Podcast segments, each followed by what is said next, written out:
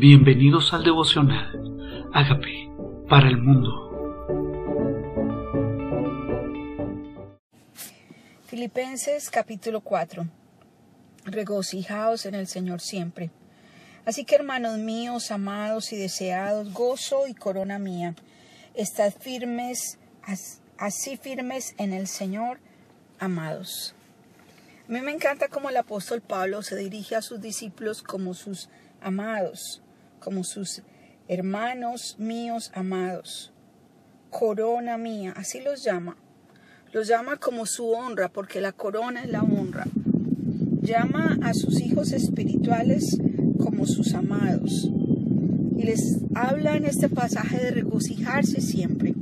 Y quiero aclarar en qué momento se encuentra Pablo en Filipenses capítulo 4. Pablo se encuentra en la cárcel. Y el título de este capítulo es Regocíjate en el Señor siempre. Podríamos pensar que estar en la cárcel es el peor escenario que alguien se pueda imaginar. Pero en este escenario de la cárcel, el apóstol Pablo dice regocíjate. Dice ruego a Bodia y a Sintique que sean Dios mismo sentir en el Señor. ¿Qué pasa? Que si no estamos en un mismo sentir, no progresamos que una casa dividida contra sí misma no prospera. Asimismo te ruego también a ti, compañero fiel, que ayudes a estas que combatieron juntamente conmigo en el Evangelio, con Clemente también y los demás colaboradores míos, cuyos nombres están en el libro de la vida. O sea que él está hablando de que Bodia y Sintique, ellas combatieron juntamente con Pablo en el Evangelio. Está hablando de dos mujeres que tal vez no sean muy famosas, pero están escritas en Filipenses 4. Combatieron, o sea, lucharon. No sabemos si arduamente, si contra enemigos, si contra oposición si fueron parte de esa milicia espiritual, de ese ejército de personas que en el siglo de la evangelización, donde estaban los primeros cristianos, tuvieron la valentía de ser como Pablo, de ir combatiendo por el Evangelio. Sí, dos mujeres, dos mujeres que aparentemente no estaban en el mismo sentir. Dice, le ruego que anden en el mismo sentir y luego habla de otros nombres. O sea que eran ellas dos las que no estaban unánimes. Había divisiones entre ellas. Y también habla de otros colaboradores, dice cuyos nombres están escritos en la vida, en el libro de la vida. Pablo no puede hacer la tarea solo. Necesita colaboradores. Había un equipo de personas a quien él les escribía porque contaban con ellos como parte de un grupo de personas que sabían para qué vivían y qué hacían y por qué trabajaban. Era para el reino de los cielos. Y les dice, regocijaos en el Señor siempre. Otra vez digo, regocijaos. Regocíjate no es simplemente contentamiento, es algo que ocurre en tu espíritu. La Virgen María dice, mi alma se regocija en el Señor. Es algo que viene de tu interior, no de tus circunstancias. Y dice, vuestra gentileza sea conocida de todos los hombres, el Señor está cerca. Dios quiere que nosotros, además de ser guerreros espirituales, seamos gentiles con las personas. Gentiles, cálidos, que nos conozcan por eso Dice, vuestra gentileza sea conocida de todos los hombres, no de algunos, no de los que nos caen bien. Dice, de todos los hombres. El Señor está cerca. Por nada estéis afanosos. Si no sean conocidas vuestras peticiones delante de Dios en toda oración, con ruego y acción de gracias. ¿Será que en la vida de estos que estaban combatiendo por el Evangelio había afán? Tal vez había necesidades económicas. Tal vez había cosas que les causaban preocupación.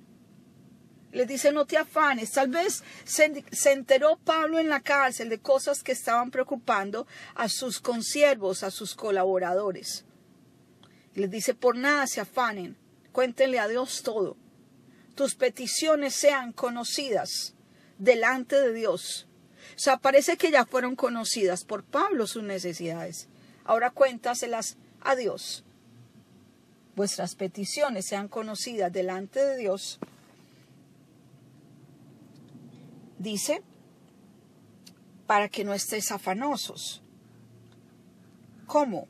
Con oración, no es con queja, con ruego, o sea, era insistente, y con acción de gracias, sabiendo que Dios cuando le das gracias es un voto de confianza, sabiendo que Él está en control. Aún en esa petición, aún cuando no se te haya dado, dile gracias, gracias. Gracias en la aflicción, gracias en la necesidad, gracias porque tú estás en control de mis necesidades, gracias. Y la paz de Dios que sobrepasa todo entendimiento guardará tu pensamiento. ¿Por qué? Porque los pensamientos necesitan acallarse, porque estas voces necesitan acallarse.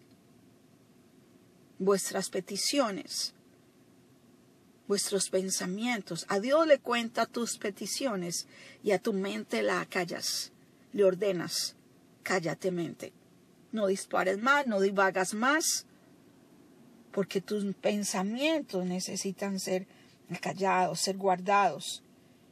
Tu corazón necesita ser guardado. No lo expongas. No expongas tu corazón no se lo cuentes a todo el mundo y por eso dice, cuéntale a Dios todo. Guarda tu corazón en Cristo. Es en Cristo. Ahora me invita en qué debo perseverar mis pensamientos. Dice, en esto piensa.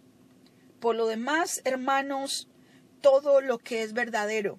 Compara las mentiras de tu mente con las verdades. Esto que estás pensando es de verdad o es una suposición, o es solo miedo al futuro, o es algo que te contaron pero no te ha pasado.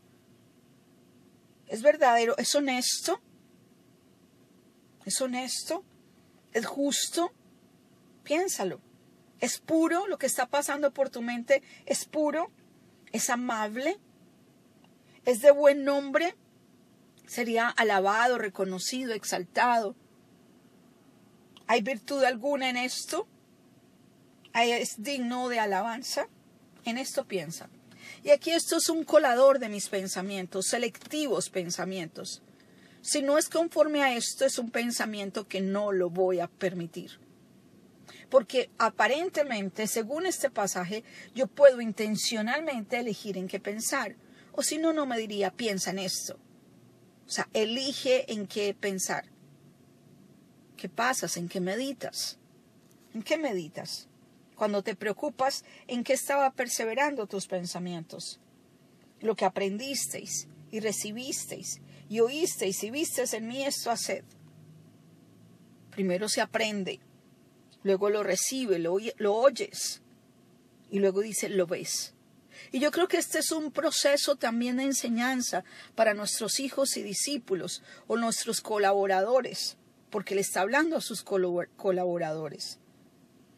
Parece que son enseñables. Aprende de mí. Recibe de mí.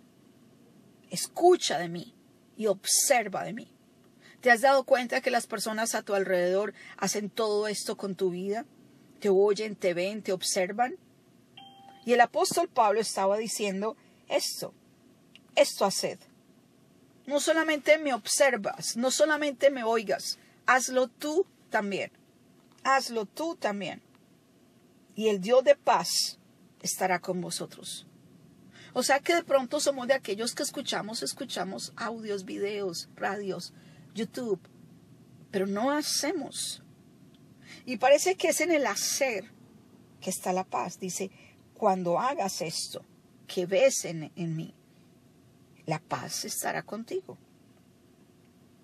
Ahora dice, en gran manera me gocé en el Señor de que ya al fin habéis revivido vuestro cuidado de mí. O sea que Pablo estaba en la cárcel y a estos colaboradores a quienes escribe son los que tenían cuidado de él. Me imagino que le mandaban provisión, abrigo. Habéis revivido tu cuidado de mí, de cual también habéis estabais solícitos, pero faltaba la oportunidad.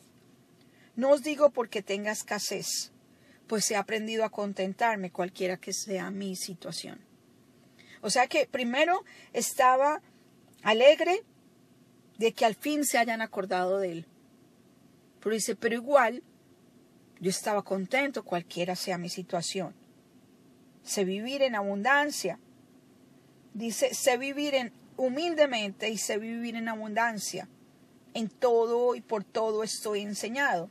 Así para estar saciado como para tener hambre. Así para tener abundancia como para padecer necesidad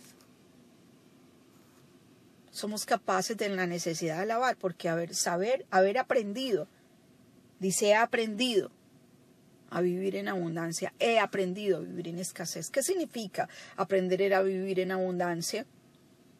Diría, cualquiera aprende a vivir en abundancia. No, en la abundancia alabas a Dios. Y en la escasez alabas a Dios. Y en el hambre alabas a Dios. Eso es aprender. Aprender que todo lo puedo en Cristo que me fortalece, que he aprendido a contentarme, cualquiera sea mi situación, significa que las circunstancias no me roban el gozo. Y cuando las circunstancias no me roban el gozo, y cuando la abundancia no me impide depender de Dios igual, significa que he aprendido que mi paz, mi gozo, mi contentamiento, mi provisión no depende de cuánto tenga en el banco sino de la paz que viene de Dios. dice, todo lo puedo en Cristo que me fortalece.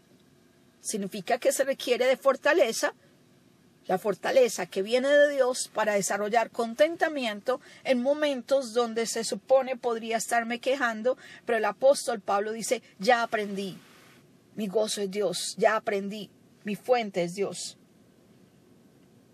todo lo puedo en Cristo que me fortalece. Sin embargo, bien hiciste en participar conmigo en mi tribulación. Y sabéis también vosotros, oh filipenses, que al principio de la predicación del Evangelio, cuando partí de Macedonia, ninguna iglesia participaba conmigo en razón de dar y recibir, sino vosotros solos.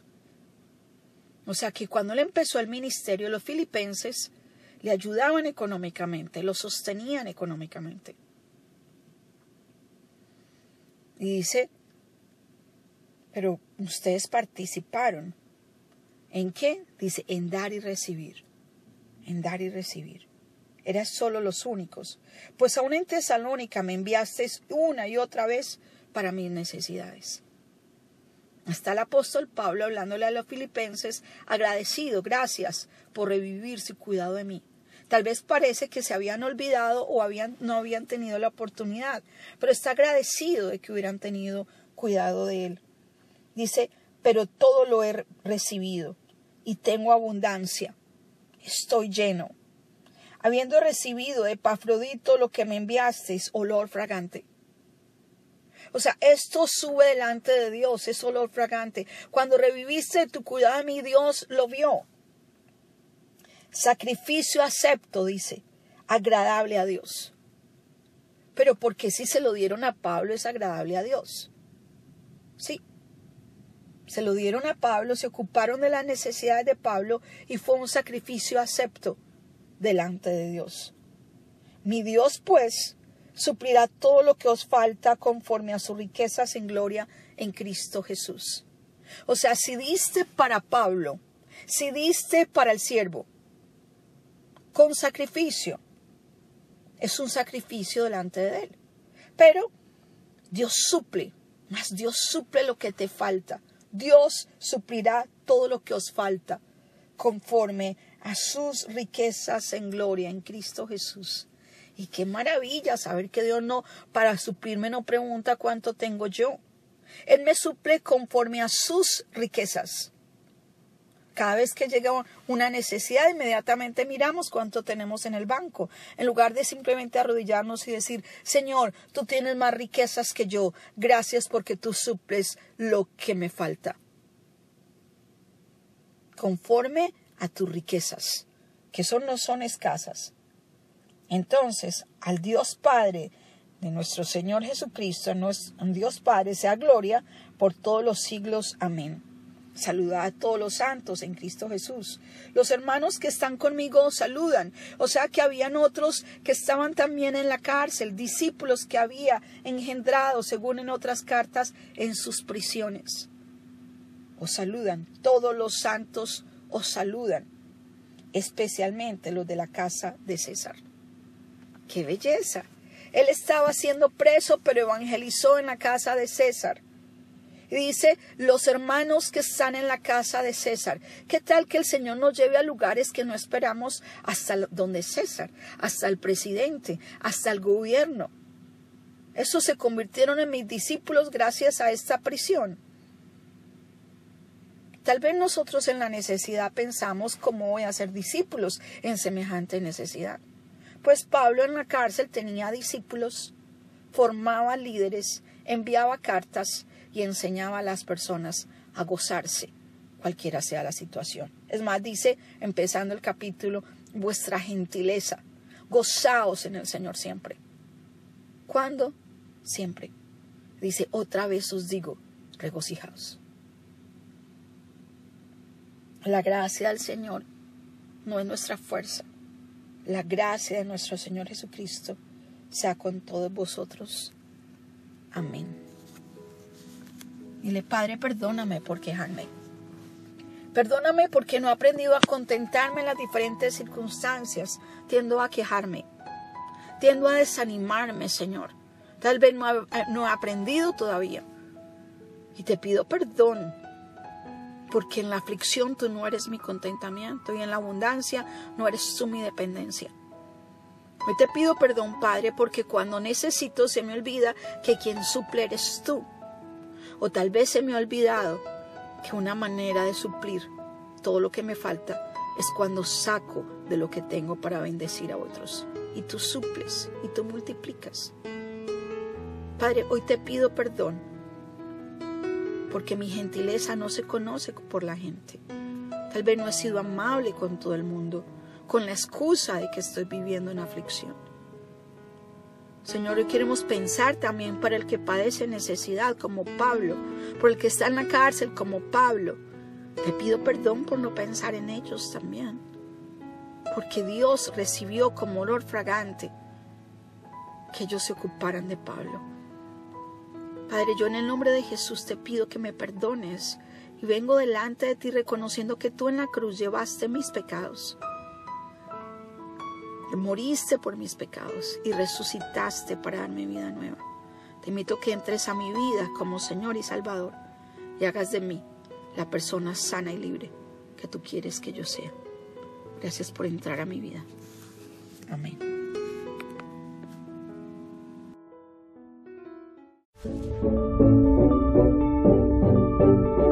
Amigos, queremos que usted sea parte de esta obra que estamos haciendo a través de Agape para el mundo y que este mensaje de Jesús llegue hasta la última de la tierra. Si quieres donar en nuestra página web puedes hacerlo en agapeparalmundo.org o también a través de Cele en agapeoficial.gmail.com. Dios bendiga tu generosidad.